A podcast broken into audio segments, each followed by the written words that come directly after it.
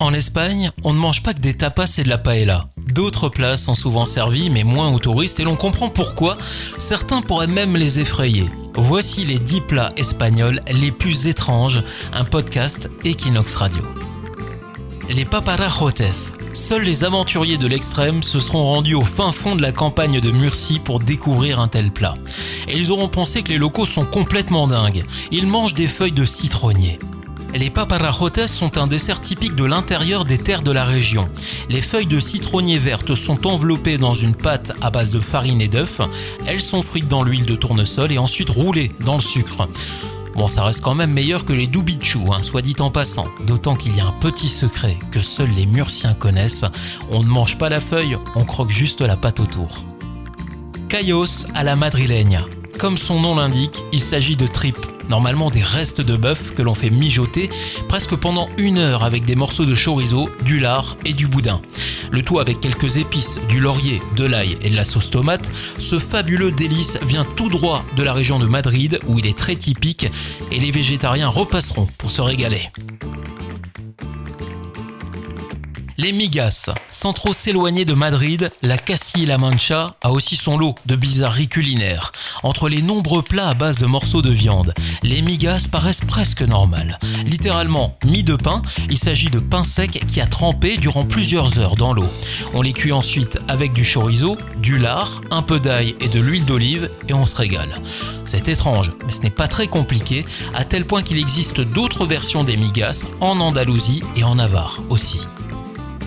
Manitas de cerdo. Voici un ragoût comme les grands-mères en préparent des dizaines.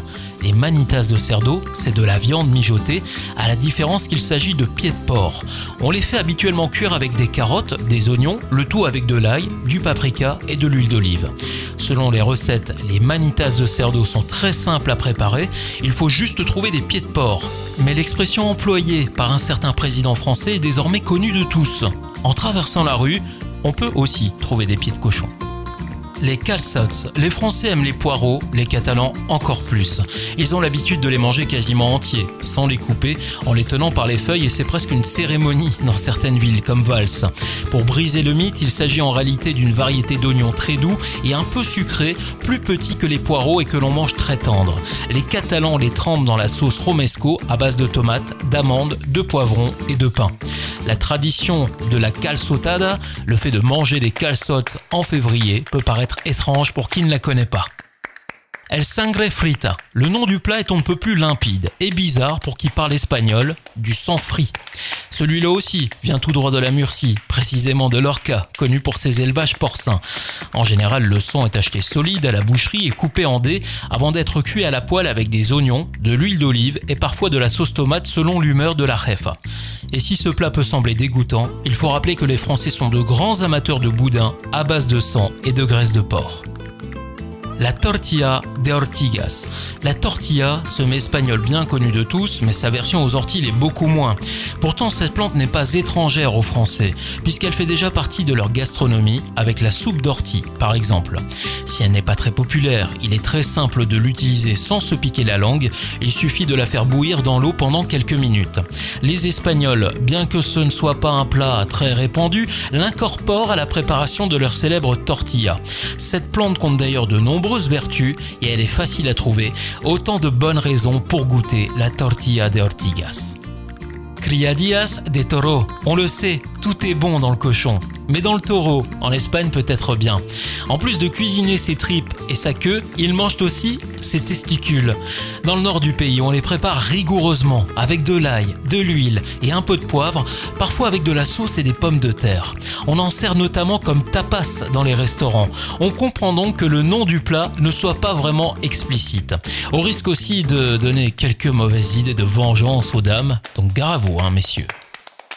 El Queso Yanut, c'est certainement le mets le plus mignon de ce podcast. Dans la catégorie fromage, la Catalogne a son Yanut. Loin d'avoir un aspect répugnant, il ressemble à un petit nuage de coton, mais il s'agit plutôt d'une pelote de laine. À base de lait de brebis, ce fromage a la particularité d'être fermenté et entouré de laine de mouton, et pas n'importe quelle laine d'ailleurs, celle du troupeau même d'où provient le lait. Attention à bien retirer la laine avant de déguster pour ne pas en perdre un fil. Et on termine par la horchata. L'Espagne ne compte pas que des plats étranges, il y a aussi des boissons avec en tête la horchata justement. Et pour la savourer, direction le berceau de la paella, la région de Valence. On y cultive les graines de choufas, un petit tubercule notamment inconnu de la cuisine française. On le surnomme le pois sucré et à raison. Les Valenciens le transforment en lait végétal au goût un peu fort et sec, mais qui fait des merveilles servi frais durant l'été. Le mieux est de le déguster dans une horchateria et Barcelone en compte plusieurs, donc allez-y, foncez les 10 plats espagnols les plus étranges que l'on ne sert jamais aux touristes. Un podcast Equinox Radio, un podcast produit par Mathieu Lopez pour Equinox. Écoutez-nous sur Equinox, rubrique podcast, sur Spotify, Apple Podcast et les autres plateformes. N'hésitez pas à partager cet épisode et écouter les autres podcasts consacrés à la gastronomie.